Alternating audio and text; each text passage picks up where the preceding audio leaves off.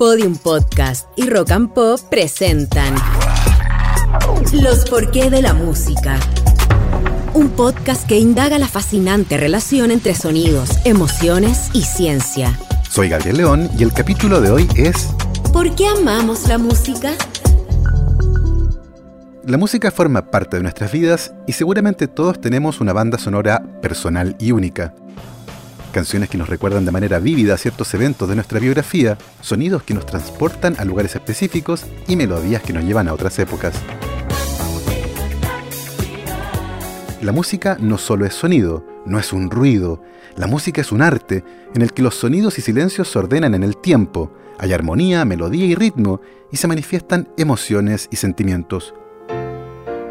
Culturalmente hablando, la música es uno de los elementos más representativos de nuestra especie y se encuentra presente en todas las épocas y territorios. Y eso es justamente una de sus cosas más llamativas.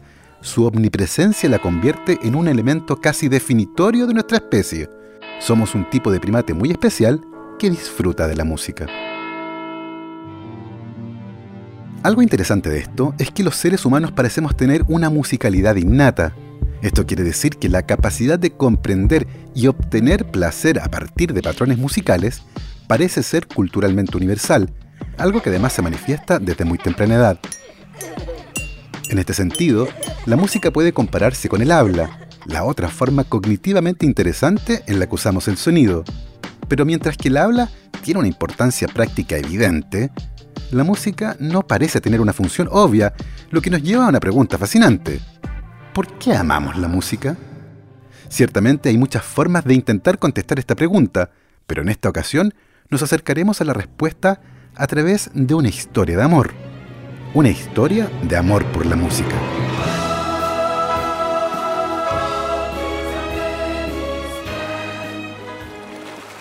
Tony Chicoria es un cirujano ortopédico y el año 1994 se encontraba cerca de un lago en el estado de Nueva York, en Estados Unidos. Era una tarde de otoño y corría una brisa fresca. En el horizonte se veían algunas nubes que sugerían que muy pronto comenzaría una tormenta. Esto fue antes de que todos anduviéramos con un teléfono en nuestros bolsillos, y como Tony Chicoria necesitaba hablar con su madre, salió el teléfono público que había en el lugar. Mientras conversaba con su madre se puso a llover y se escuchaban algunos truenos a lo lejos. Al terminar la conversación colgó el teléfono, un paso y en ese momento fue alcanzado por un rayo.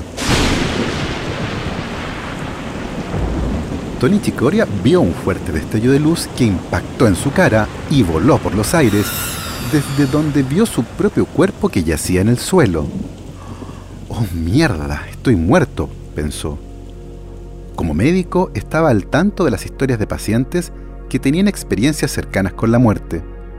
En un momento vio a su familia y luego experimentó una enorme sensación de paz y tranquilidad, el sentimiento más glorioso que había experimentado.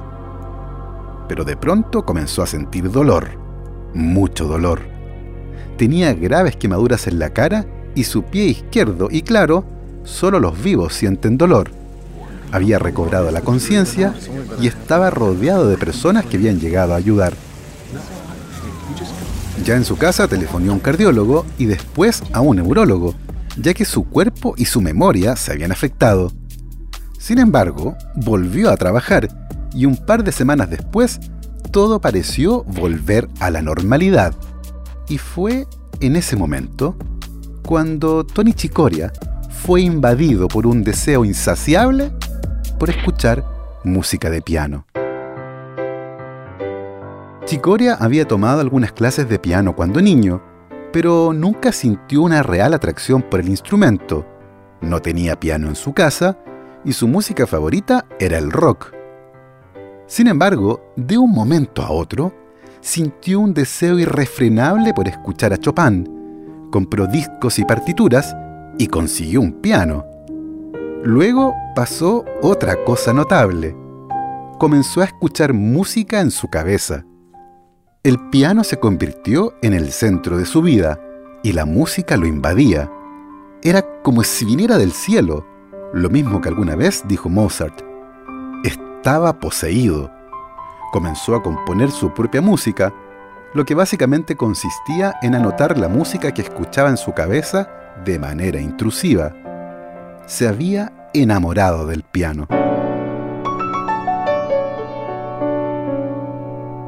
El notable neurólogo Oliver Sacks cuenta la historia de Tony Chicoria en su libro Musicofilia, donde explora varias historias similares. Historias de personas que después de una cirugía al cerebro o luego de comenzar un tratamiento con drogas para regular la función del cerebro, experimentaron un repentino amor por la música. Si bien no es posible por ahora explicar cómo algo así puede ocurrir, se cree que tal vez en estas personas existe una hiperconexión entre los sistemas sensoriales y límbico del cerebro, lo que podría explicar la aparición de sentimientos inesperados, de carácter místico, religioso, sexual o hasta artístico. En el caso de Tony Chicoria, los análisis a los que se sometió inmediatamente después de que le cayera el rayo no mostraron ninguna anomalía gruesa en su cerebro, pero su musicofilia solo apareció varias semanas después del incidente. Tal vez los cambios en su cerebro que podrían explicar su repentino amor por la música solo tuvieron lugar más tarde y con mejores técnicas de análisis sería posible echar un vistazo ahora en su cerebro.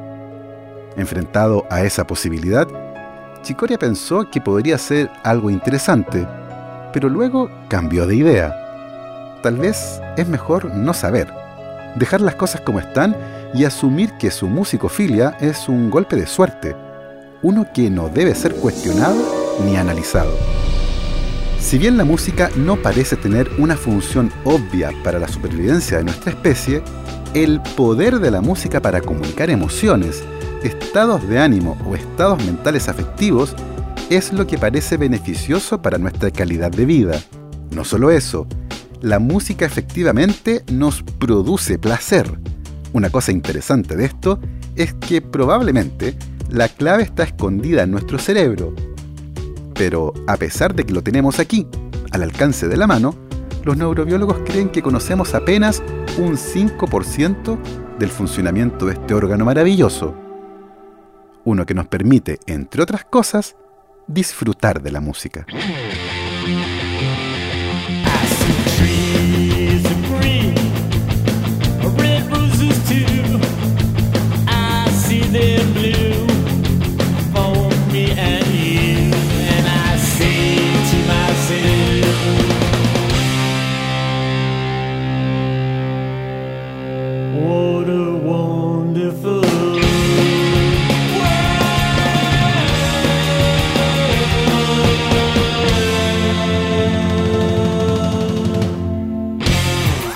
Esto fue Los Porqué de la Música, el podcast que indaga la fascinante relación entre sonidos, emociones y ciencia.